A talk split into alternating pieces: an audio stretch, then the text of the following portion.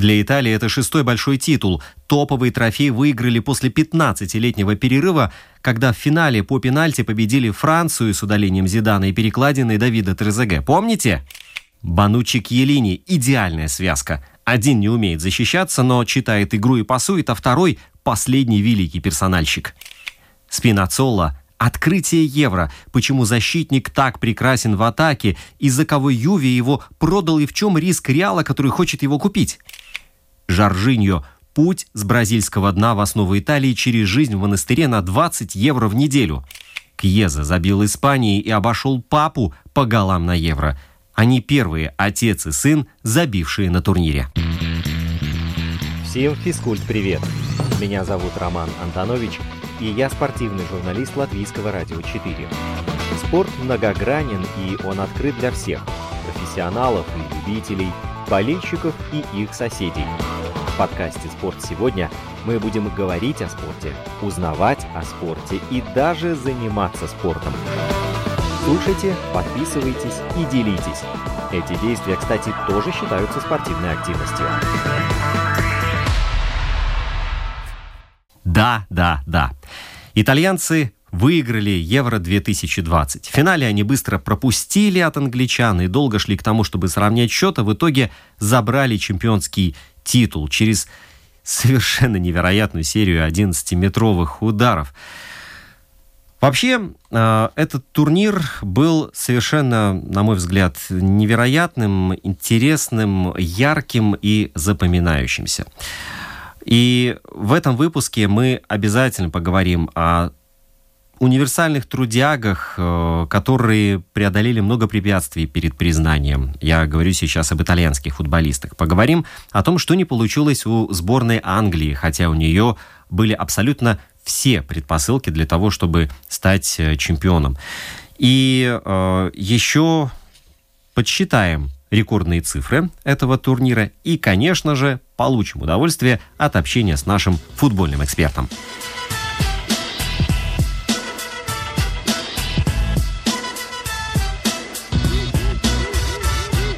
А теперь я э, готов поприветствовать и э, советую вам сделать то же самое нашего самого классного футбольного эксперта на протяжении чемпионата Европы, с которым мы прекрасно общались и узнавали много нового. Спортивный журналист Дмитрий Слотин. Дима, здравствуй. Привет, Рома, привет. Итак, я поздравляю тебя, Аугури, Италия, чемпион Европы. Они взяли свой второй евро в истории, победили 53 года спустя и вообще шестой большой титул национальной сборной. Ну, это круто. Ты ведь болел за итальянцев, так ведь? Конечно, с 93-го года болели. Вот, а, ну, а давай по порядку. Вообще, э, Финал был э, по финальному осторожным. И я думаю, было бы странно, если бы мы увидели фееричную игру, аналогичную стамбульскому финалу 2005 года. Я сейчас говорю про Лигу чемпионов, да? Потому что вообще фееричные матчи, которые венчают турниры, их, как правило, можно заносить в Красную книгу. Ну вот настолько они редки. И этот финал а, не был исключением. То есть мы видели, в принципе, то, что должны были увидеть. Да, конечно.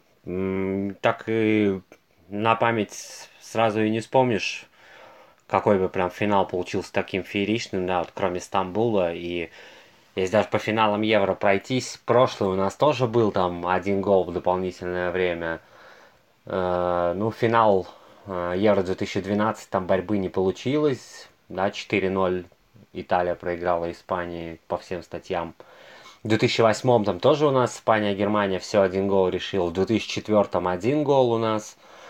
Вот. Ну, в 2000 там, золот... в 2000 и в 96 золотой гол у нас был. Тоже при такой достаточно осторожной игре. Поэтому, в принципе, прогнозировалось. Я как раз, собственно, и ставил ставку на счет 1-1. Э, потому что примерно так мне и казалось.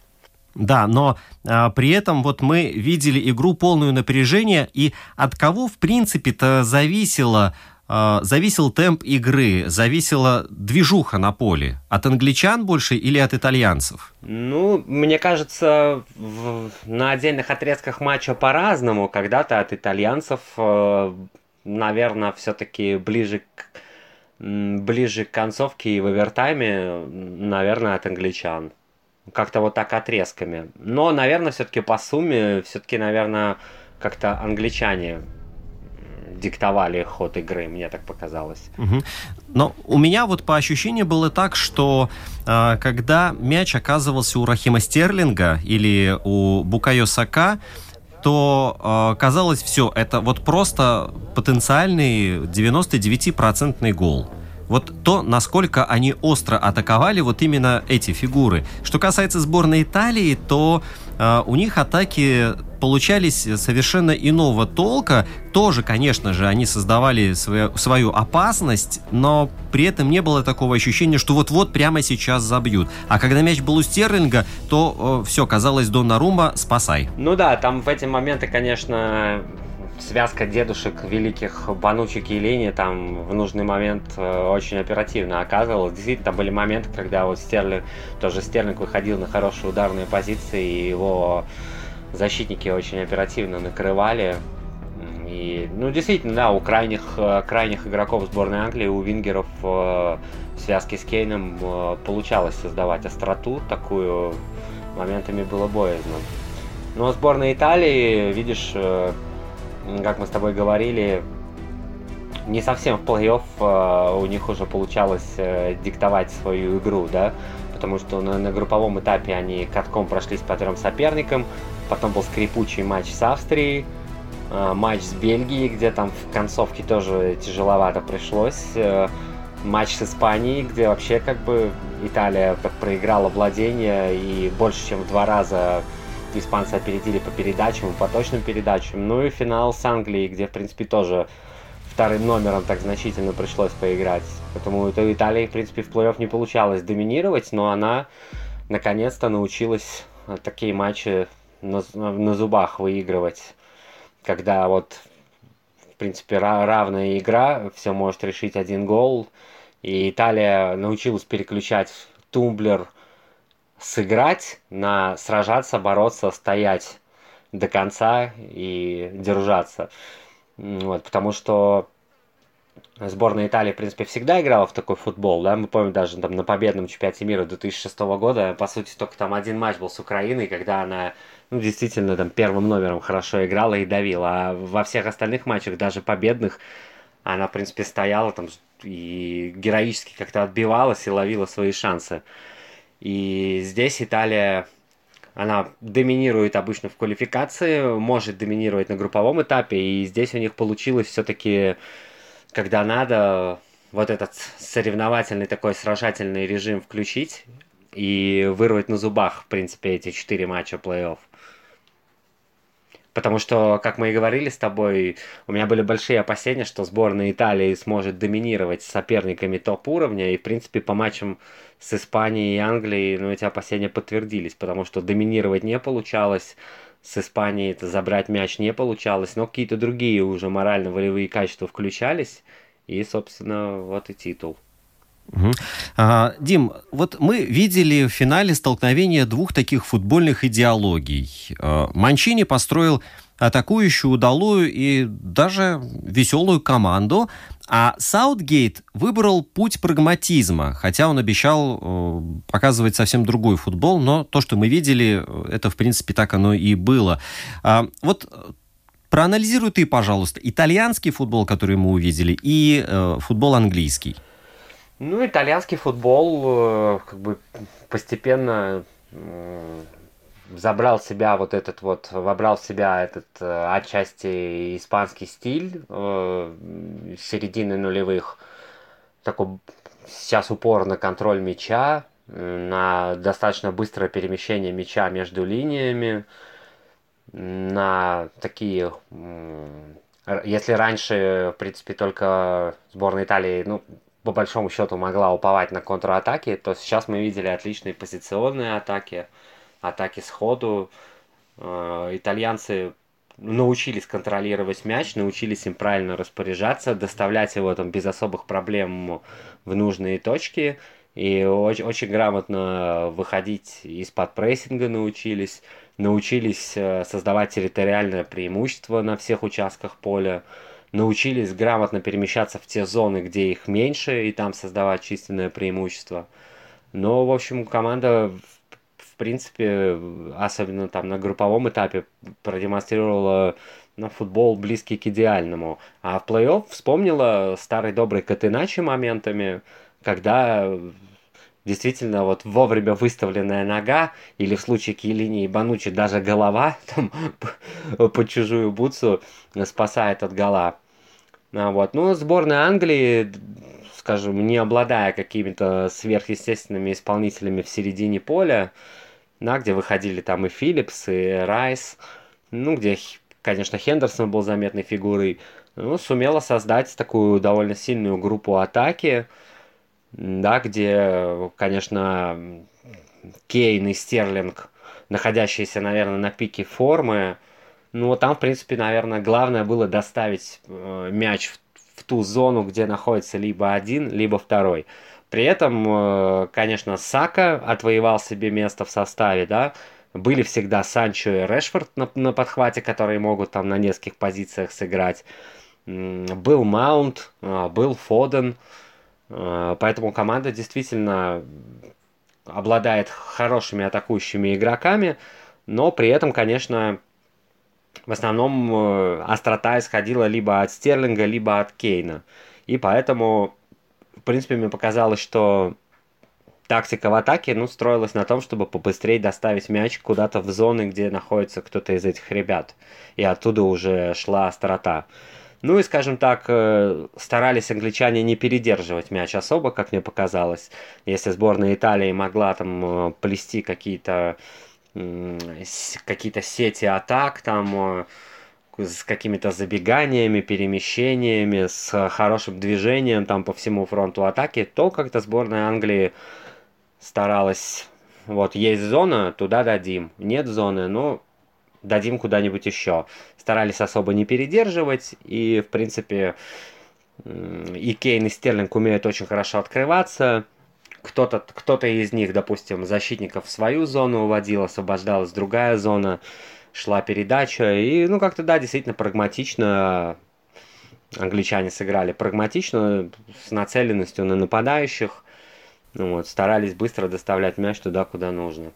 Ну и... Дим, но смотри... В принципе, в защите. Но, но это же да, ну смотри, но это же парадокс какой-то. Вот имея у себя в обойме таких э, креативных, э, талантливых, интересных игроков, как э, Стерлинг, Грилиш, э, Сака, я уже не говорю о Кейне, вот почему-то все-таки Англия решила играть осторожно. То есть они, э, ну, как бы реально использовали э, потенциал свой, ну, процентов на 30, не больше. Вот они почему-то самое интересное оставили то ли на потом, то ли вообще решили не распаковывать. Вот мне кажется, что это такой э, удар под дых вот всему этому процессу, который в Англии называют «it's coming home», возвращается футбол домой. Так футбол в Рим возвращается вот с такой-то игрой, которую мы видели. Ну, видишь, это, конечно, у сборной Англии, да, вот при этой атаке, на при том, что еще помимо тех ребят, кто забивал, да, был, еще Фоден, там проведший прекрасный сезон.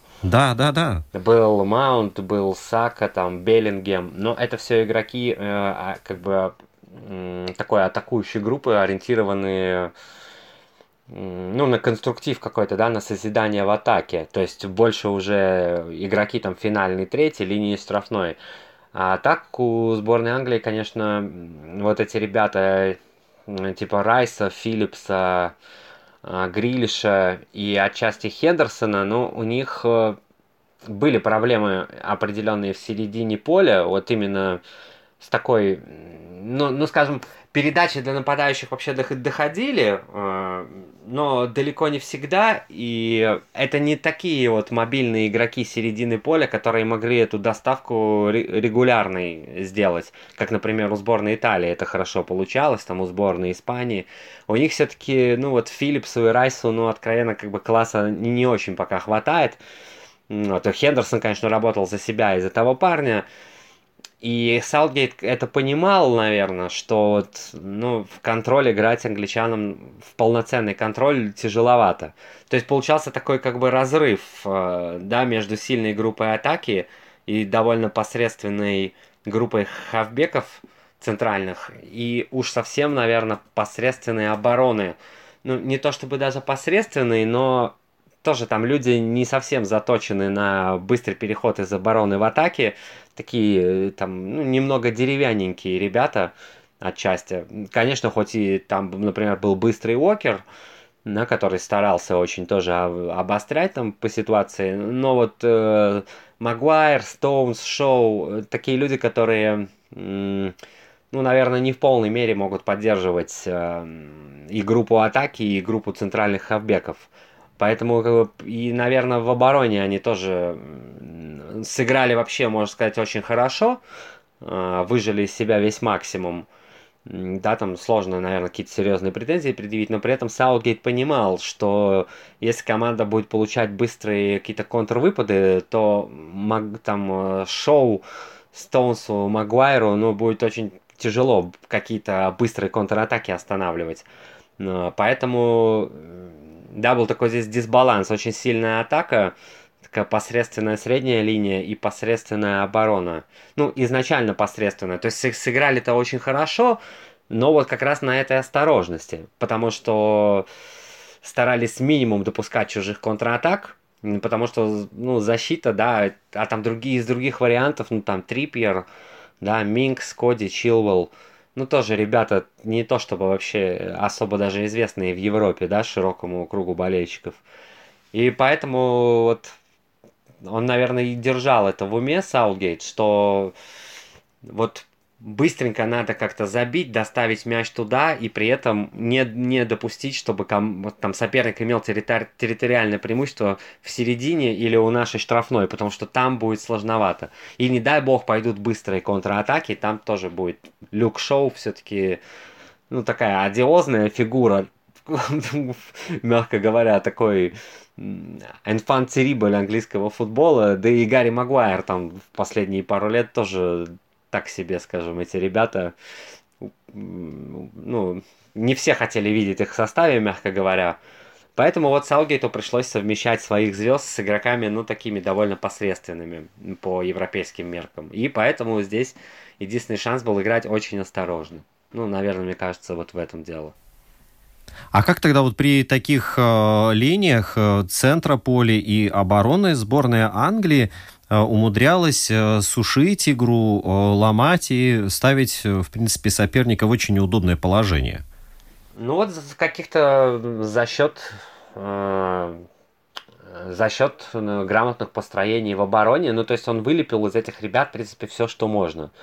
А, за счет того, что центральные хавбеки ну, довольно много старались помогать защитникам, а вот на какой-то уже такую доставку мяча прям планомерную через там комбинации, через пас, через владение их уже не доставало. Ну, то есть был такой хороший блок из этих защитников, которым помогали хавбеки. И, соответственно, очень много энергии уходило вот на это засушивание, на это удержание и на контроль мяча там вблизи своей штрафной, но на безопасном расстоянии от соперника. И потом раз-раз и быструю передачу куда-то вот Кейну или Стерлингу, куда-то вот в линию Вингера или центрального нападающего.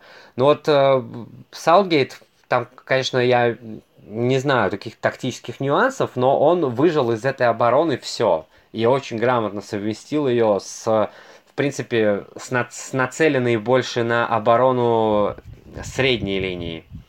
Вот, если мы не берем там центрального, позицию центрального атакующего полузащитника, то то есть ему удалось создать такой блок э, грамотный. Другое дело, что вот этим хавбекам уже, наверное, в атаке чуть не хватало сил и ну, вот какой-то концентрации. Но, условно говоря, когда у него 6 человек есть там за линией мяча при, э, при обороне, да, если получается выстроить блок из шести человек за линией мяча, то, в принципе, ну, это при, даже при классе вот этих вот ребят английских, это уже э, ну, гарантирует определенную безопасность, мне кажется. Поэтому он выжил из них все и, ну, тактически очень грамотно распорядился, потому что, ну, если исполнители, скажем, конечно, сложно воплощать там таки, какие-то тактические замыслы без должного класса исполнителей, но у англичан по европейским меркам исполнители неплохие, но, но средние. Но при этом, э, опять-таки, удалось их заставить без мяча э, и при потере мяча играть по, ну, скажем, играть не то что по схемам, а вот так, как хочет Саутгейт. То есть располагаться так, как хочет Саутгейт, как бы страх, вот страховка, подстраховка, да, там перекрытие зон, а, вот это все получалось. Именно вот какие-то такие шахматные моменты в защите, они получались даже с этими исполнителями. То есть хороший, хорошая здесь тренерская рука видна именно при игре в обороне. Угу. Хорошо. Так, э, хватит с англичанами. Э, что произошло с Италией? Потому что э, ведь совсем недавно эта команда, этот флаг, эти четыре звезды над логотипом не могли преодолеть даже квалификацию и не могли попасть на чемпионат мира. А тут пришел Роберто Манчини и э, сотворил некое чудо. Чудо или не чудо? Вот я э, перед этой записью э, задался таким вопросом. Э, вот это итальянское чудо было, то, что мы видели, или же все-таки это результат планомерной работы? И, в принципе, э, чудо то, что эти ребята не забили больше на этом турнире. Что произошло с Италией? Ну, наверное, и, как бы в итальянском футболе, как бы, там же все помешаны на тактике. Там же есть эти свои собственные там реджисты, треквартисты и так далее. Понятия, у которых как бы есть аналоги в другом, ну, в остальном европейском футболе, но даже не у всех. Поэтому Италия команда, где тактики и именно вот различным э, тактическим вариациям всегда уделялось там особое внимание, там все помешанные, вот со, со времен еще э, там, первых тренеров известных, все помешанные на тактике, это, конечно, не секрет. И Италия очень долго находилась в поиске, как бы, как сказать, э, идеального какого-то тактического рисунка, особенно что касалось при игре в атаке. И, соответственно, мы уже видели, там, допустим, э, довольно неплохую игру Чезаро Пранделли там, на Евро 2012, когда там Марио Балателли э, убегал, забивал, и вообще Италия моментами так, ну, действительно, первый был турнир, где они старались играть с позиции силы и навязывать сопернику свою игру. Потом Евро 2016, ну, потом произошла как бы катастрофа на Евро 2014, где был обыгран, были обыграны англичане, а потом последовали поражения от Уругвая, Коста-Рики и привет.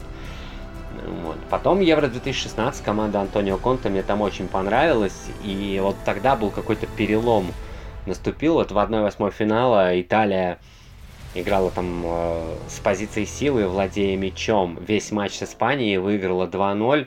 А испанцы там с трудом вообще с середину поля выходили на протяжении матча. И там им ничего не удалось создать. Вот. Но потом началась эра Вентуры, да, с провалом э, в квалификации. Но опять там соперника по группе был, э, была Испания, если я не ошибаюсь. Там была, по-моему, ничья дома поражение в гостях. Э, ну, то есть, по сути, два поражения там сломали. По-моему, поражение от Испании в гостях и поражение от Швеции в стыках. Вот. Там команда, ну, скажем, при Вентуре было понятно, что он хочет. Там э, как бы один нападающий чаще всего, тоже длинные забросы, пытался играть в контроль. Ну, как-то вот не получалось. А здесь в квалификации мы уже увидели Италию, которая, ну, действительно ну, скажем, ее уровень, э, уровень э, контроля мяча и умение этот мяч держать, правильно им распоряжаться и создавать моменты вот как-то в позиционных атаках и более изощренно, чем просто постоянные забросы на нападающего, что практиковалось там и при Пранделе, и при Вентуре, там, ну и даже при Конте. А, что-то более оригинальное, да, чем связь там условной десятки и страйкера, да, где там типа, условно говоря такой пояс из а, пояс из а, полузащитников, под которыми там два опорника, потом центральный атакующий полузащитник и нападающий. И вот этот пояс, в принципе, должен отбирать мяч и сразу как-то грузить вперед Да, и, соответственно, вот этот центральный атакующий полузащитник, там, плеймейкер э, в расстановке Вентуры, ну, как-то просто терялся, там пробовались даже Верати там на этой позиции, но Верати не пирло. Манчини нашел ему, например, место, а Вентура пытался из него делать пирло, но он не пирло. Ну, и поэтому, как бы, да, когда у тебя там 6 э, человек, там 7 ориентированы на отбор, условно говоря, и 2 на атаку, ну, что-то построить сложно. Но это обернулось вылетом в отборочном цикле. Хотя, опять-таки, Италия его провела, в принципе, нормально, там, более-менее, дошла до стыковых матчей. На чемпионат мира вот там победитель группы выходил, и, может быть, одна лучшая команда из старых мест. Но Италии не повезло, она попала в стыки, и еще и там, и шведам еще проиграла. Вот, здесь, я думаю, ничего прям экстраординарного не произошло, потому что мы увидели с Испанией и Англией опять Италию, которая как вот to англичане говорят, которая страдает моментами, отбивается, там, выносит мяч. Но добавилось то, что условно уровень владения мячом и способность, э, способность э, создавать грамотные позиционные атаки, а не только контравыпады, способность, э, э способность правильно доставлять мяч до вингеров, э, задействовать там сильные стороны того же Инсинья и Мобиля – а, там э, Берарди, Кьезы и так далее. Ну, то есть мяч у них больше не, застрев... не застревал вот так вот в середине, там непонятно, э, чтобы потом его опять отобрать и опять забросить. Нет, он вот очень хорошо ходил, хорошо двигался.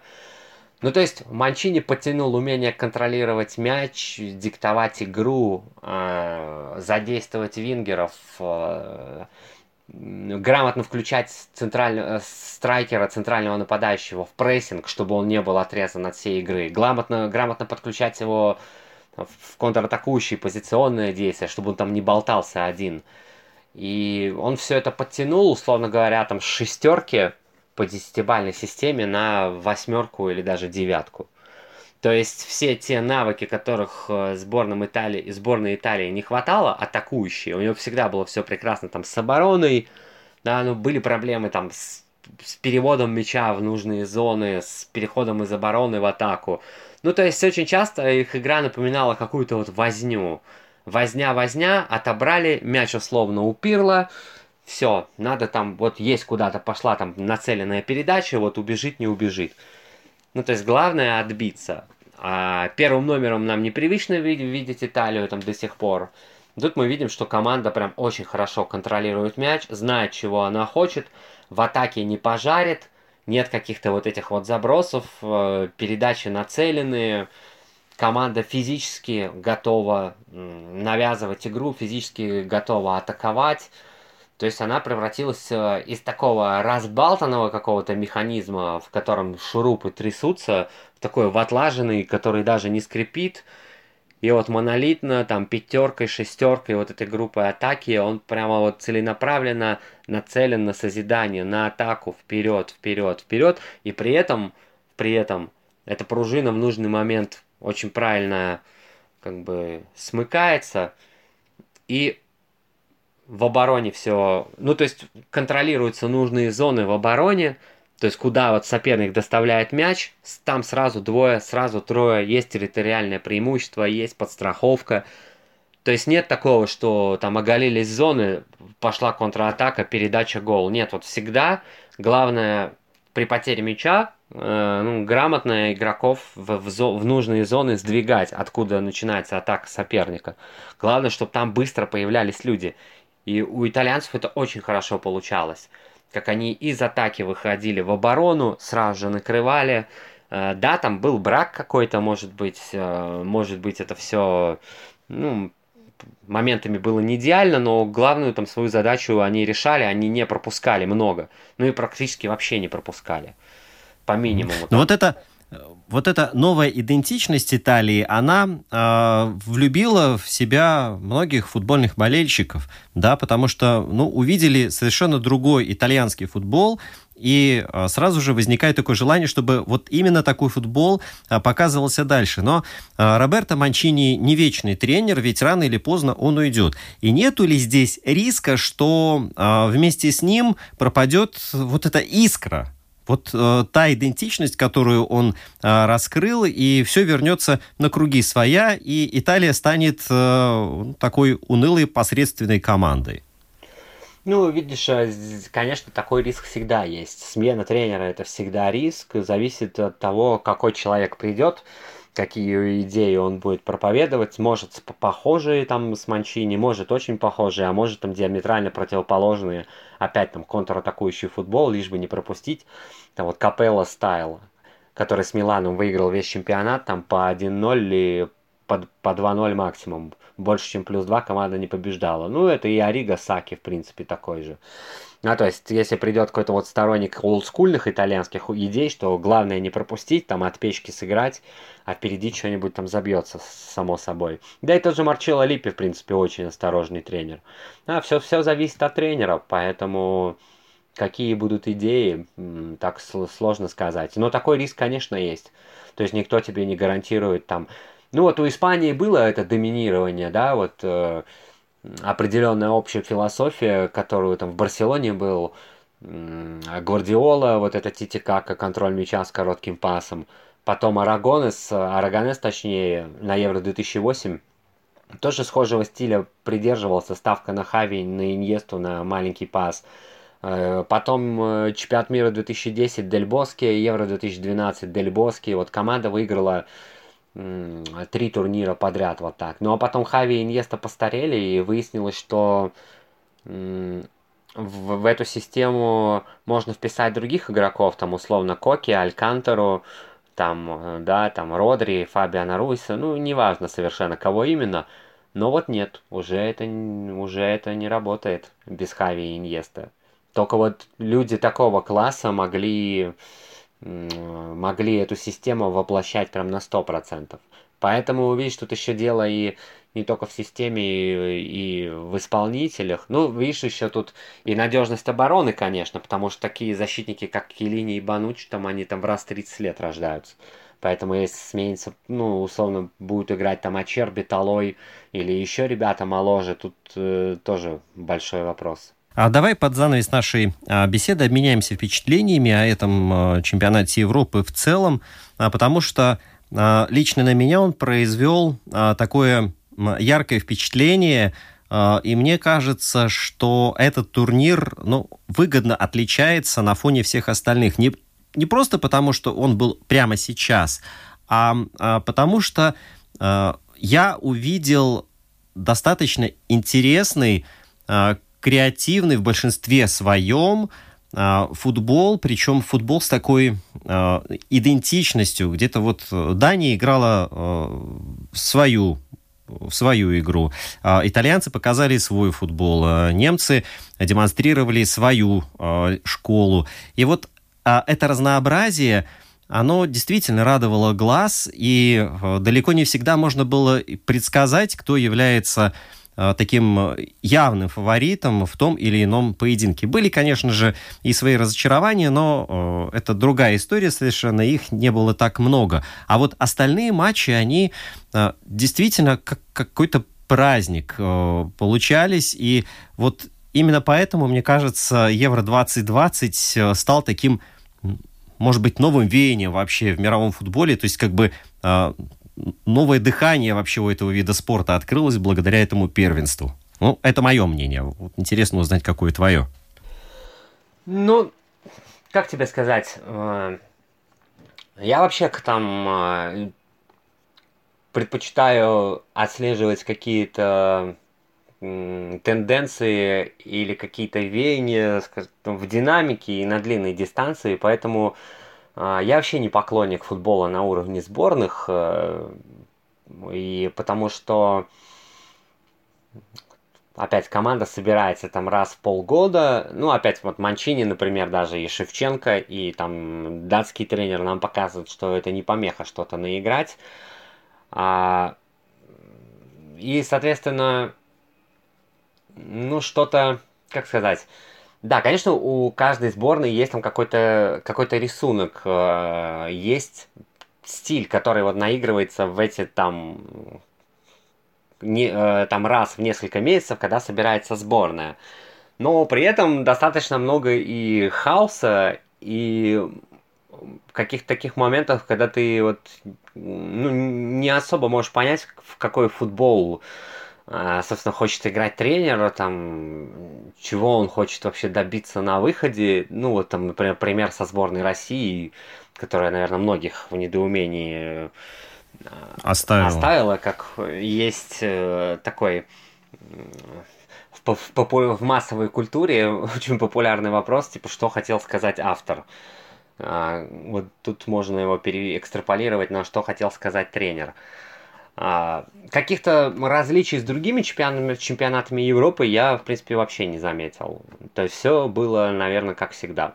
Э, то есть как кто-то разочаровывает, а, кто-то там какая-то появляется темная лошадка, какие-то команды доминируют, у каких-то я свой ярко выраженный стиль, у каких-то его как будто и нет вообще.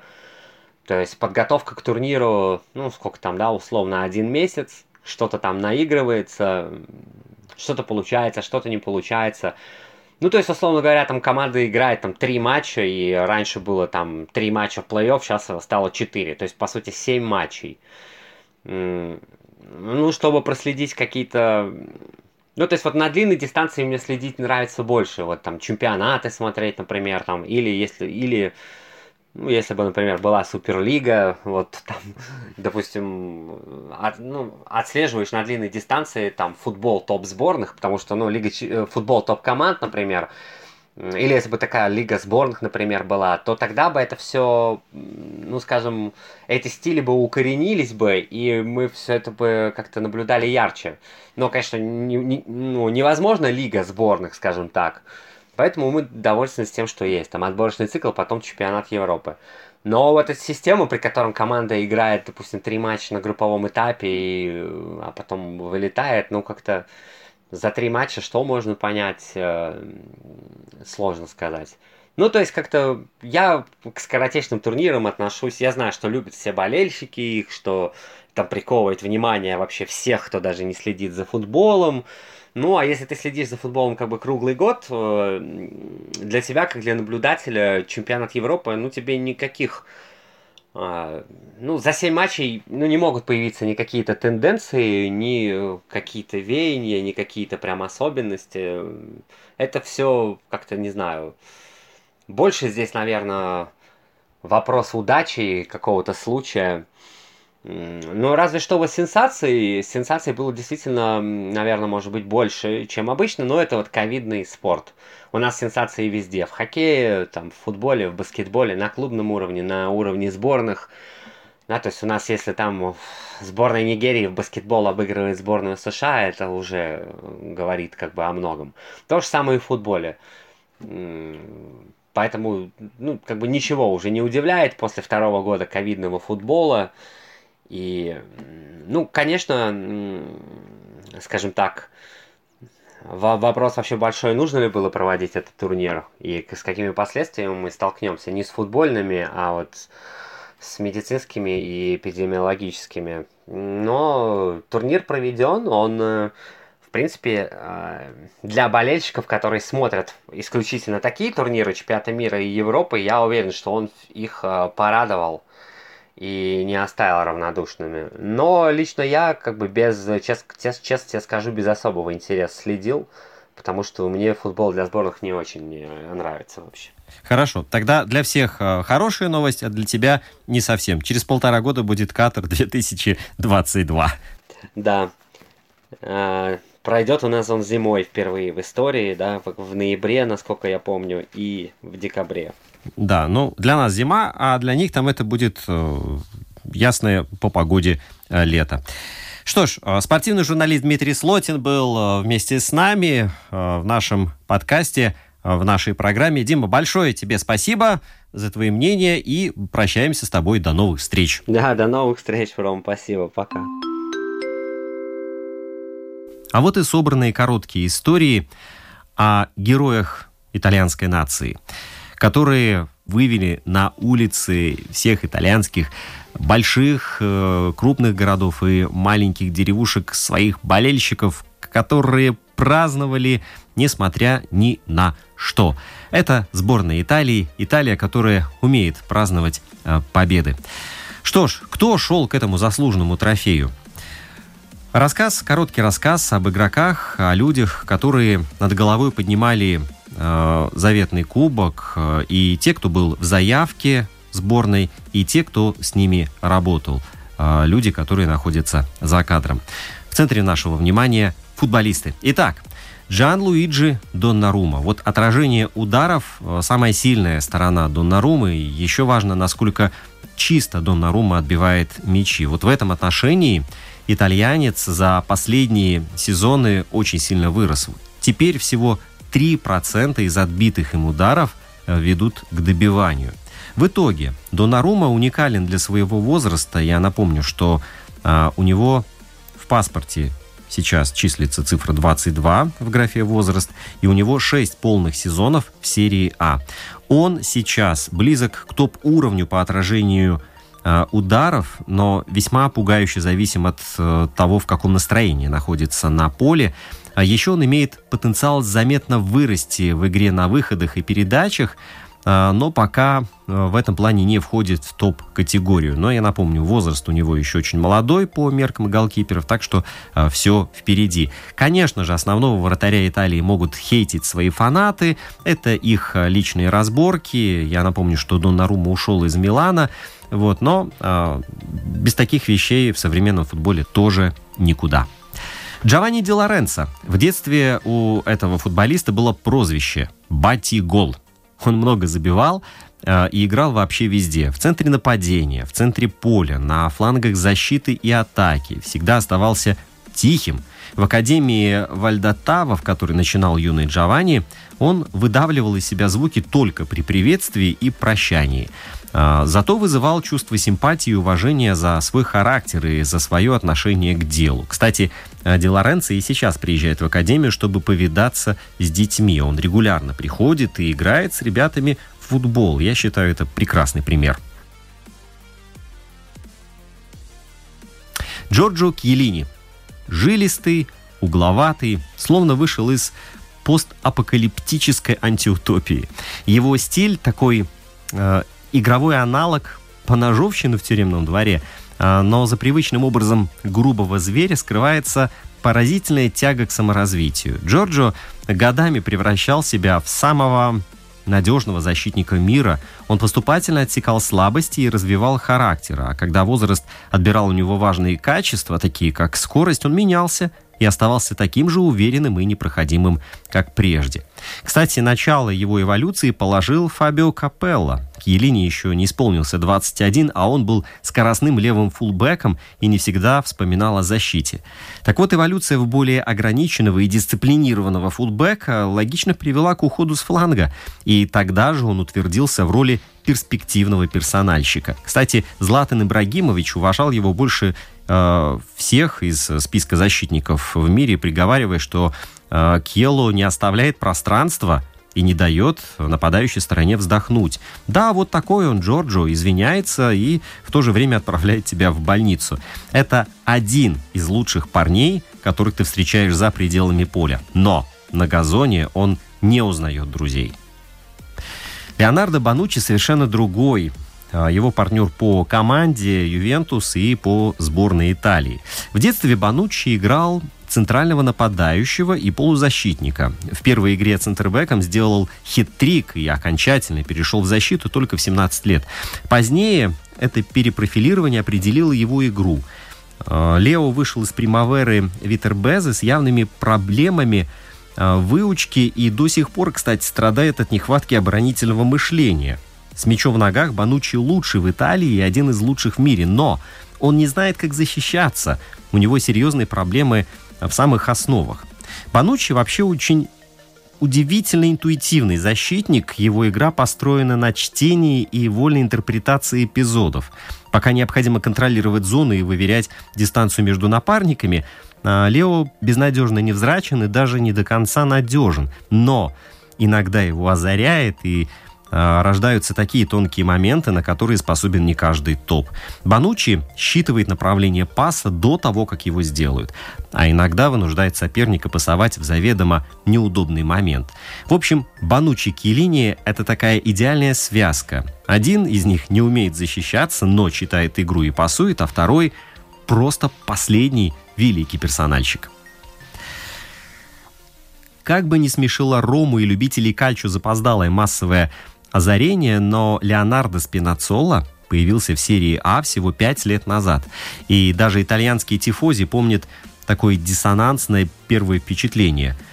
Представьте себе длинные ноги, раздутые ягодицы, огромные квадры.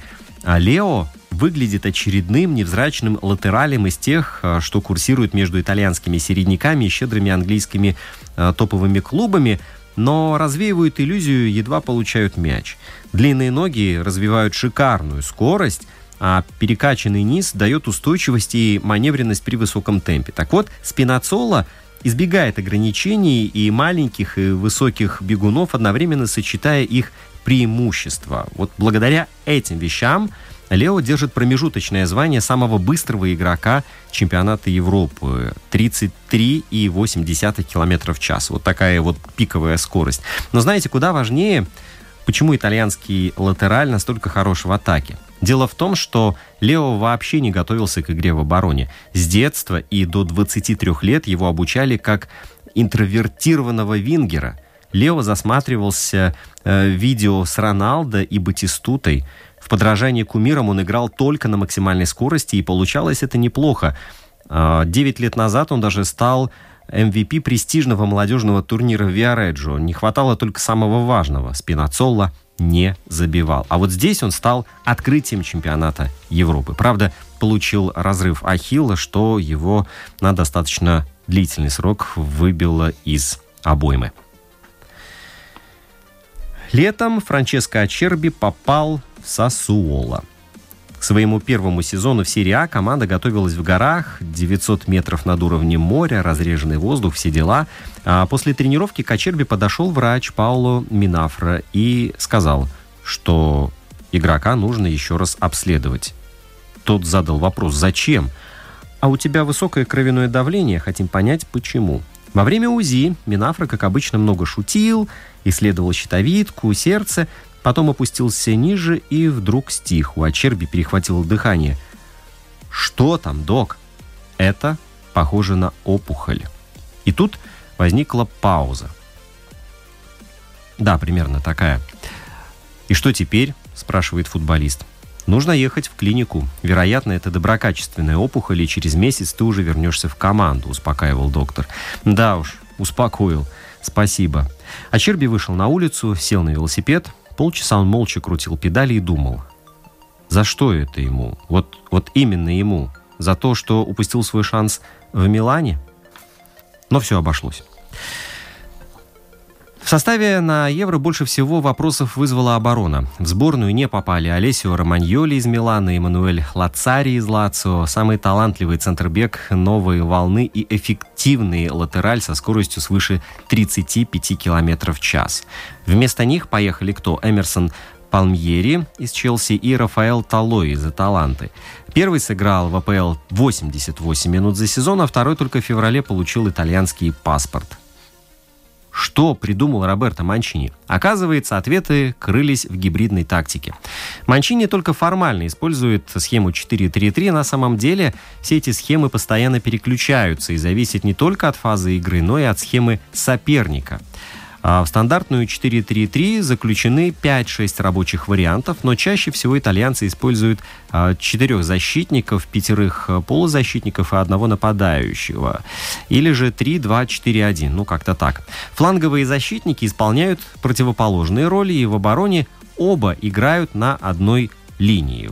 В атаке один превращается в вингера, например, Эмерсон, а второй в третьего центр-бек Талои – ну, по факту выходит один фулбэк, это скрытый латераль, а другой гибридный игрок. Совсем можно запутаться, но в схеме Манчини это работало.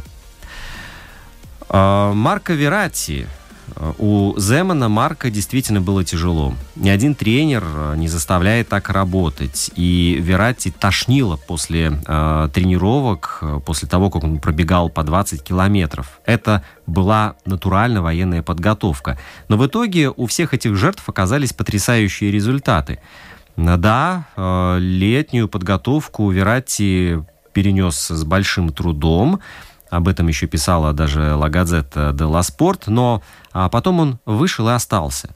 Вот. Э, у Земана не было больше игроков с такой техникой, с таким видением поля. И э, Верати в пасах очень редко ошибается. Так что вот не зря он оказался в составе Манчини. А Брайан Кристанте – это любимчик Даниэля де Росси, э, который хотел, чтобы в футболе было около 100 игроков вот вроде э, Кристанте, потому что они вкладывают в игру а, душу, в общем, настоящие романисты. А, Брайан действительно максимально работоспособен на поле, при этом он увлекается не только футболом, он еще читает рэп, он боксирует, играет в баскетбол, обожает проводить время с двумя а, собаками.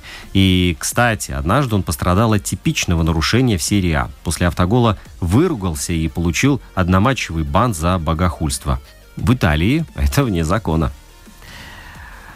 Мануэль Локотелли. Он страдал и плакал. Это было в тот момент, когда Милан отказался от него и отдал в Сосуоло. Милан был мечтой всей жизни Локотелли. Он целился туда на протяжении многих лет и в итоге оказался в ситуации, которая была э, больше его. Э, одни говорили, что он звезда, другие жутко критиковали, мол, молодому парню сложно справиться вообще с трудностями.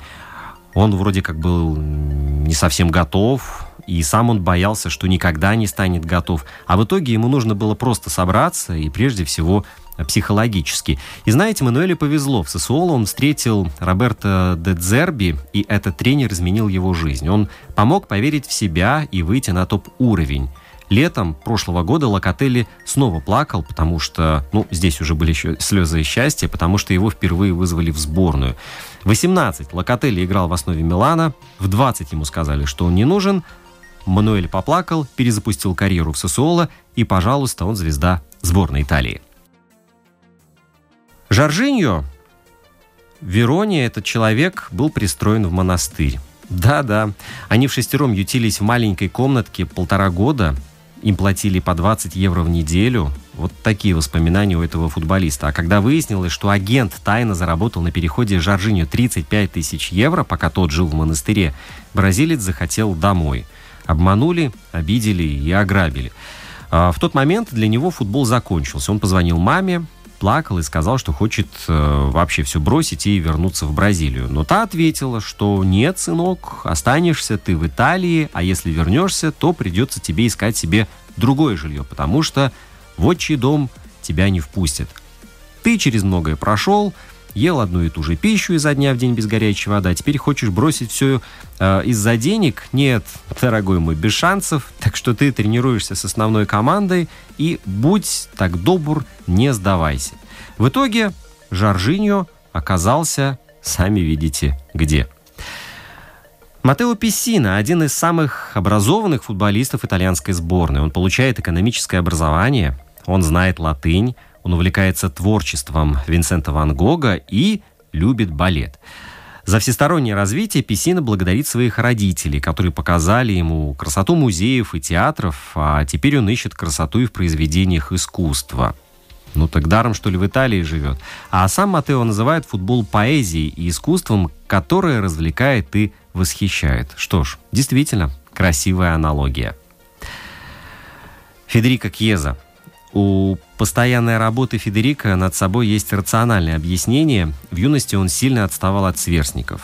Его тело не было готово к игре. Два или три года он не мог попасть в состав Фиорентины. И он все говорил себе, ладно, ладно, сыграем на следующей неделе. И так все этот срок оттягивался.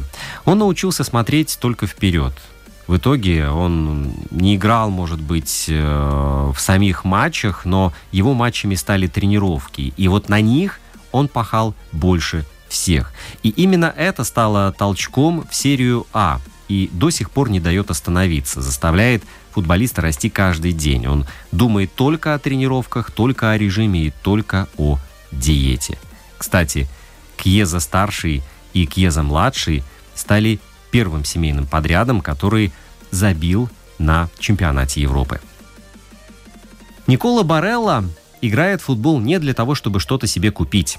Его не интересуют Феррари и роскошные пентхаусы. Э, да, футбол позволил ему переехать в новый дом, но живет он не ради этого. Так Барелла говорил три года назад. Действительно, ценности у Николы другие. С будущей женой Федерикой он познакомился, когда ему было 18, а ей 25. А сейчас у пары уже двое детей, э, и над ним постоянно шутят, мол, что он очень торопится. Совсем молодой уже женился, стал капитаном, завел э, детишек. Однако ответственность за пределами поля помогает ему и в игре, признается Барелла. А Конте сделал его лучше во всем. Он выжимает из игроков 110%. Антонио Конте – маньяк тактики, и он внушил футболистам, где те должны находиться – Теперь они точно это знают. Ну и Барелло маниакально помешан на каждой мелочи. Э, Конда изменил его менталитет и стиль игры. Э, Барелло стал меньше полагаться на инстинкты и стал больше думать. Не мудрено, что теперь э, Никола готов за Конта умереть на поле. Федерико Бернардески в 2012 году отказался сниматься в документальном сериале «Кальчатори» Джованни Эсперанце «Молодые надежды», а, который выходил на итальянском MTV а, в те годы. Это было реалити-шоу о жизни перспективных игроков из молодежного состава Фиорентины. Бернардески долго уговаривали, намекали, что капитан обязан поучаствовать и что это поднимет его узнаваемость, но ничего не вышло. Он просто хотел играть в футбол, а о остальном думать не желал. И скромность Федерика с того времени не иссякла. В Юве ему достался 33-й номер, и когда спросили про любимую десятку и сравнение с Роберто Баджо, Бернардески спокойно ответил, что да, эта цифра ему нравится, но такую цифру он пока не заслужил. Впереди целый сезон, чтобы это сделать, и сравнивать с Баджо его вообще неуместно. Приятно, но это неуважение по отношению к великому игроку. Андреа Белотти очень религиозный человек. Он называет примером для подражания приходского священника Дона Серджо. Тот тоже отзывается об Андреа с теплотой. Рос мальчишка простым и хорошим. А каждый, кто знает характер Белотти, желает ему только а, наилучшего. Некоторые дети порой действуют на нервы, а другие сразу влюбляют себя. Вот Андреа как раз относился к, ко вторым. Дон Серджио забавно вспоминал, как смотрел на юного форварда в деревне. Э, и поражался, когда э, увидел Белотти в серии А. В детстве были ребята, которые намного лучше играли, чем Андреа. Стилистическое всемогущество Вингера Доминика Берарди не системный продукт. Пока его ровесники обучались позиционной игре, Доминика впитывал стихийный креатив дворового футбола и в первую спортивную школу попал только в 11 лет – в уличных пульках нет задачи и ролей, отсюда и разносторонность, и атипичность Берарди. В его игре нет заученной механики действий, лишь творческая интерпретация эпизодов. Академичности он противопоставил интуицию, и Берарди фактически единственный игрок итальянской атаки, который не зависит от тактики и одинаково опасен в каждой фазе игры. Итальянцы очень прямолинейные. Лоренцо Инсинье был забракован из-за роста. В 14 лет это случилось в Торино, и после этого он не хотел играть. Сказал родителям, что все это бесполезно, что он слишком маленький. Но, тем не менее, он каждое утро просыпался в надежде, что подрос за ночь. Шел, измерялся. Нет. Надежды не сбывались, и тогда он сообщил отцу, что, мол, баста, хватит, ставим точку. А, «Хорошо», говорит папа, чем ты собираешься заниматься, если не футболом? И тут Инсини задумался, черт возьми, а действительно, чем? Так что он продолжил играть в команде школы игру Манивана, и Наполи дал ему еще один шанс, когда мальчишке исполнилось 15. На просмотре было очень много ребят, но Лоренцо заметили и выбрали. И это было что-то невероятное в его жизни, потому что его семья всегда болела за Наполи, но они не всегда могли позволить себе часто ходить на матчи, так что, попав в молодежку, Лоренцо постоянно просился подавать мячи на Сан-Паулу, чтобы быть около поля во время игр. На старте карьеры Чиро Иммобили забивал мало, поэтому Сден Экземан не хотел брать его в Пискару, убедил только спортивный директор Пискары Даниэле Делли Карли. Основным форвардом Иммобили стал благодаря глупости партнера. Как это было? Роберто Маньера перед вылетом на матч э, с Вероной закатал спортивные штаны выше колен и не послушал тренера, просившего привести себя в нормальный вид. Маньера в итоге остался в запасе, а сыграл Иммобили. Так и осталось. Но Земан редко хвалил Иммобили, мол, у него были специфические методы мотивации.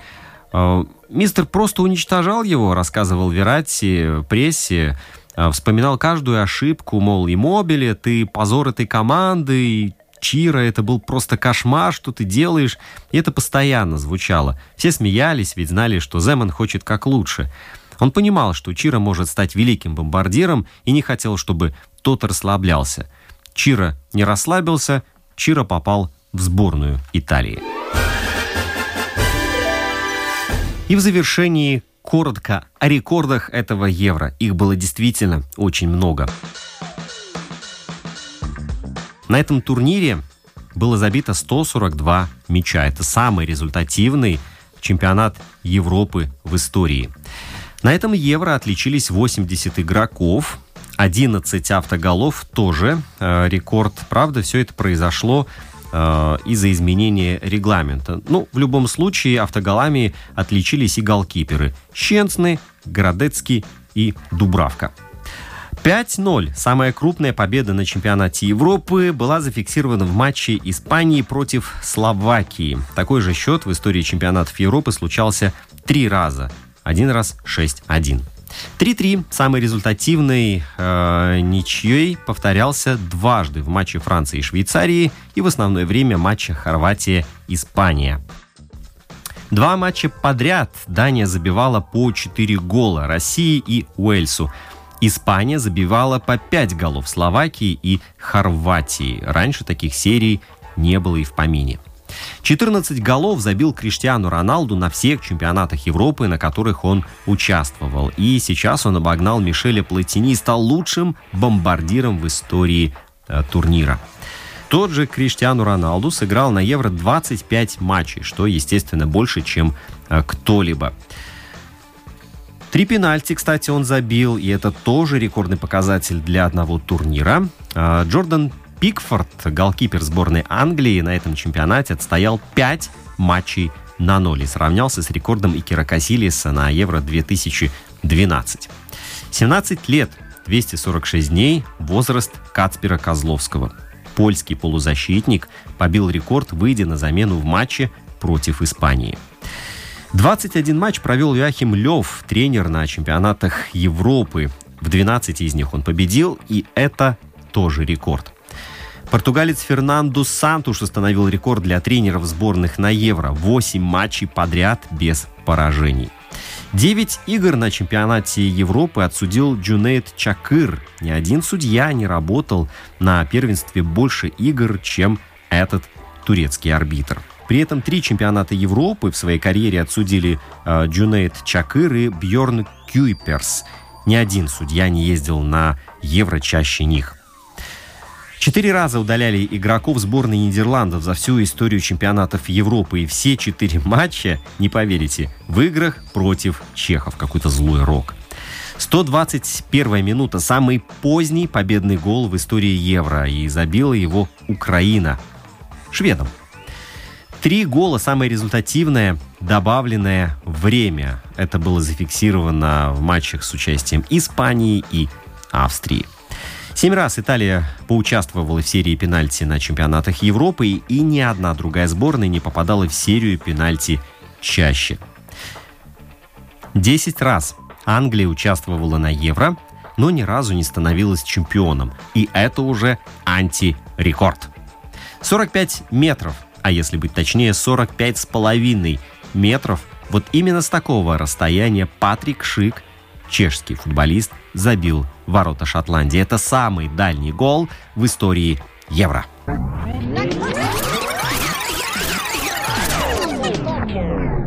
Друзья, Латвийское радио 4 активно осваивает подкастинг.